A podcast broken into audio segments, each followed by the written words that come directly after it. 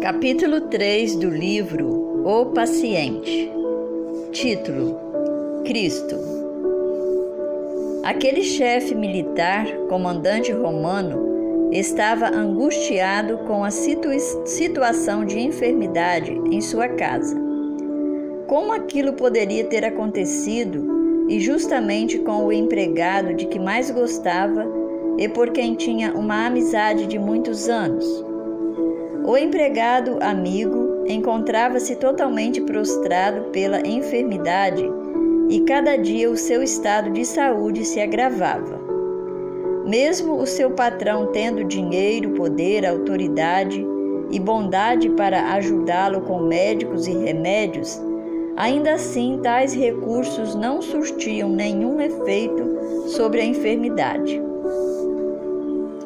Em vista da situação, e da impossibilidade, o centurião ouviu falar de um simples pregador galileu que tinha poder para curar todos os tipos de enfermidade. Diante da novidade, a sua fé se reacendeu e ele passou a confiar em Deus. Decidiu que faria tudo o que estivesse ao seu alcance para salvar o amigo. Havia, no entanto, um preconceito já estabelecido pela nação judaica, de que um judeu jamais deveria ir à casa de um gentil. Mesmo o comandante sendo rico e chefe de milícias, ainda assim continuava sendo um gentil aos olhos judaicos. Pensando nesta situação, o militar resolveu pedir ajuda aos colegas mais próximos do Galileu esses até fizeram um pedido a Jesus em favor do centurião, dando boa referência do militar. Jesus atendeu ao pedido dos líderes judeus, dirigindo-se à casa do comandante para o milagre operar. Mas o centurião, com toda humildade e respeito, não quis expor o mestre às críticas dos seus conterrâneos. Então ele foi ao encontro de Jesus, deixando de lado todas as críticas que os romanos e judeus poderiam fazer a seu respeito. Humildemente ajoelhou-se aos pés de Cristo e fez-lhe uma doce súplica em favor do seu amigo enfermo. Diante da demonstração de fé, humildade e preocupação daquele centurião, Cristo disse-lhe que iria à sua casa curar o servo. O comandante, porém, disse a Jesus que não era digno de recebê-lo em sua casa, que bastaria uma ordem e o amigo empregado seria curado. Explicou-lhe que também era homem de ordem e sempre era obedecido pelos servos e soldados. Jesus ficou tão encantado com a atitude de fé e amor daquele comandante, a ponto de afirmar que nem em Israel ele havia encontrado alguém com tamanha fé como aquele homem romano. Logo em seguida, deu-lhe a ordem de cura. De imediato, o empregado e amigo do comandante foi curado, para a honra e glória de Deus. História baseada em Mateus capítulo 8, do verso 5 ao verso 13. Preconceito contra Jesus. Cristo, o Criador do universo e tudo que nele há, não tem vergonha de viver entre nós, vestir as nossas vestes, comer a nossa comida e revestir-se de carne humana e de ser chamado Filho do Homem. Ele deixou o céu e a sua glória para nascer em Belém, crescer nas comunidades de Nazaré e viver nas regiões da Galileia. Ele que era em tudo, ele que era tudo, nunca teve vergonha de ser visto com os pobres pecadores. Mas o homem, mesmo sendo um mero mortal, sujeito ao pecado e à morte, Ainda assim, muitos têm preconceito de dizer que crê em Cristo, que lê Sua palavra ou que fala com Ele, através da oração. Todo preconceito humano. Às vezes, pessoas se gabam de falar com os grandes desta terra, mas se sentem menosprezadas e têm preconceito de falar com o grande do universo, que é Cristo Jesus.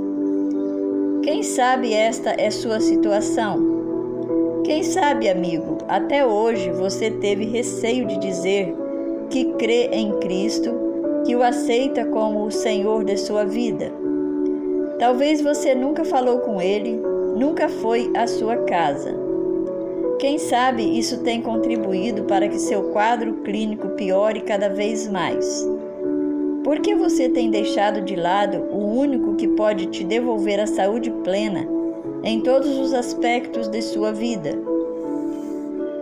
Amigo, era Cristo que deveria ter vergonha de dizer que é nosso Pai e não nós de dizermos que somos os seus filhos. Ele tem prazer em curar e ajudar a todos os que têm fé em seu nome. Que tal nesse momento você deixar o preconceito de lado e, com toda a fé em seu coração, fazer uma oração sincera a Jesus Cristo, humilhando-se diante dos seus pés suplicando que Cristo lhe conceda a cura física e espiritual, para que você possa continuar fazendo as suas atividades do dia a dia e também ter o prazer de ir à casa de Deus para o adorar.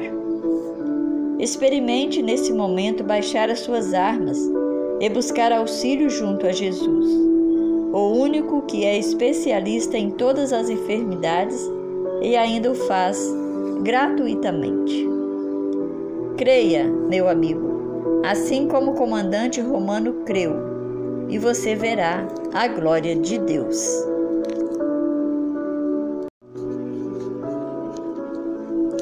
Conclusão do livro O Paciente. Querido leitor, em via de regras, todos nós somos pacientes nesse mundo doentio e condenado à morte. Todos nós nascemos mortais e tendo essa condição de mortalidade, já somos doentes por natureza em todos os aspectos, físico, mental ou espiritual. E com o passar do tempo, as enfermidades vão se agravando, tornando-se visíveis de maneira assustadora, colocando em risco a vida de sua vítima, roubando a sua paz, alegria e, em muitos casos, ceifando a vida, deixando para trás uma família enlutada e desconsolada pela perda do ente querido. Sendo assim, as pessoas não são pacientes só quando vão a uma consulta médica ou quando ficam internadas em um hospital para fazer um tratamento ou cirurgia, mas porque são mortais e vivem neste mundo enfermo. Mesmo sendo mortais e condenados à enfermidade e morte, precisamos nos conscientizar de que existem coisas que podemos fazer para minimizar o nosso sofrimento ou o sofrimento do nosso semelhante e prolongar por mais tempo a nossa qualidade de vida saudável. Mas ainda assim, não estaremos fora do alcance de uma grave enfermidade surgir de repente e nos prostrar em um leito de dor. Em meio a todas estas notícias negativas, mesmo sabendo que somos pacientes por natureza, ainda podemos ter esperança, pois Jesus veio a este mundo morrer na cruz para criar o antídoto para todas as enfermidades humanas. Ele é o médico dos médicos. Tem todo o poder para curar todos os tipos de enfermidades e também de vencer a própria morte. Dessa forma, meu amigo, tenho uma má notícia para você. A doença e a morte entraram nesse mundo e nos tornou doentes.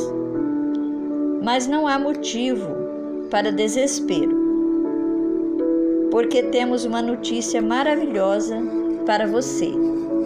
Jesus também entrou nesse mundo devolvendo a saúde a todo aquele que nele crer. Sendo assim, Em Adão nos tornamos doentes e mortais, mas em Cristo nos tornamos saudáveis. Um dia, quando Cristo voltar, nos tornaremos imortais como Ele é. Mas isso só será possível se entregarmos o nosso coração a Cristo e com fé o aceitarmos como o Senhor da nossa vida. É aí que está a maior novidade. Mais importante do que a forma como você entrou no hospital é como você sairá de lá. Não importa quanto tempo passou ou que lutas enfrentou. Se você escolher estar ao lado de Cristo, sairá do hospital como um vencedor. Mesmo que continue sendo um paciente deste mundo doentio, um dia toda a luta irá passar. Um novo céu e uma nova terra Deus criará, onde não haverá mais luta, doença, morte ou dor. Viveremos para sempre com o nosso Senhor. E agora, meu amigo, você tem que tomar a sua decisão. Vai continuar não crendo em Deus e perdendo a oportunidade de restauração? Ou vai se entregar a Ele de todo o coração e o aceitar como Senhor da sua vida e de sua redenção? Eu escolho a segunda opção, pois nela você alcançará a saúde e a salvação. Que Deus te abençoe.